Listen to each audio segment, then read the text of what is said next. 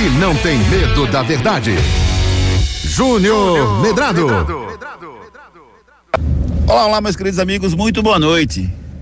E qual a implicação dos resultados do esporte náutico na Copa do Nordeste no fim de semana? Nenhuma. A competição está só começando, os dois perderam na primeira rodada, mas não quer dizer que eles não vão se classificar entre os quatro melhores do grupo para a próxima fase da Copa do Nordeste. É bem verdade que é muito cedo, né? Só uma rodada foi disputada. Não dá para dizer nem que sim, nem que não. Os times de Pernambuco estão em formação.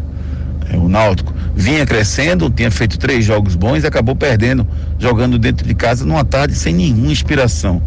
O esporte, até que teve uma certa evolução, mas o Bahia, para mim, é muito melhor do que o time do esporte. Então eu não acho que o esporte fez uma partida desastrosa. Eu acho que o Bahia fez uma partida muito boa, até em função do nível de treinamento que eles vêm tendo e do momento que o Bahia vive. Né, com capacitação enorme do seu, do seu grupo né, de jogadores. E o Bahia conseguiu ser muito superior ao esporte. Não foi pouco, não, foi muito. Ah, Júnior, seria uma goleada? Não sei. Não sei se o Bahia, depois que fizesse o segundo ou terceiro, ele continuaria com o mesmo ímpeto.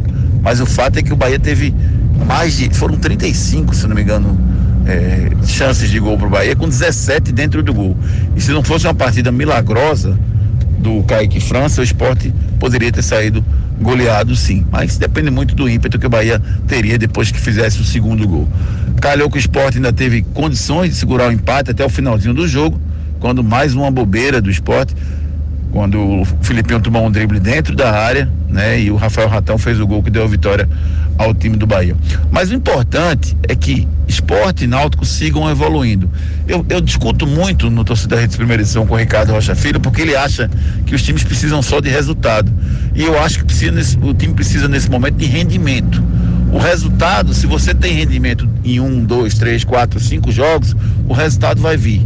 Agora, se você não tem rendimento, você só tem resultado, essa sorte, entre aspas, por resultados, ela vai acabar e você não vai a lugar nenhum.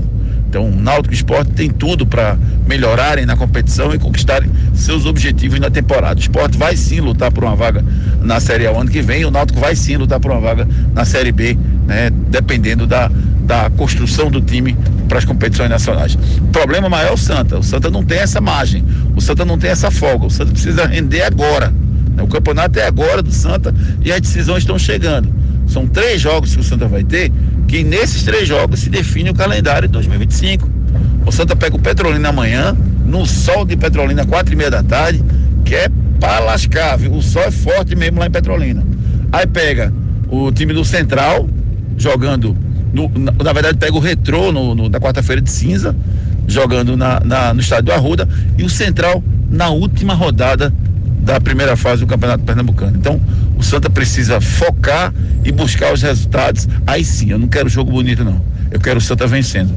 Porque se o Santa vencer esses três jogos, aí ele pode garantir matematicamente a sua classificação para a temporada 2025 e o calendário, que é o que todo mundo quer. Na verdade, o Santa caiu tanto, afundou tanto, que o que a gente quer é um mínimo de calendário. Ele não está pedindo para o Santa dar show, está pedindo para o Santa participar no calendário do Campeonato Pernambucano, uma competição nacional e quem sabe brigar por vagas na Copa do Nordeste e Copa do Brasil. Mas para isso é fundamental que o Santa tenha calendário, que o Santa consiga se classificar eh, nessa primeira fase já para ter calendário no ano que vem.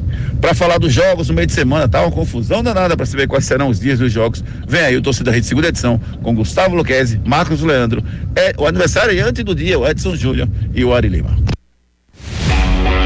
Você ouviu o comentário de Júnior Medrado, o comentarista que não tem medo da verdade.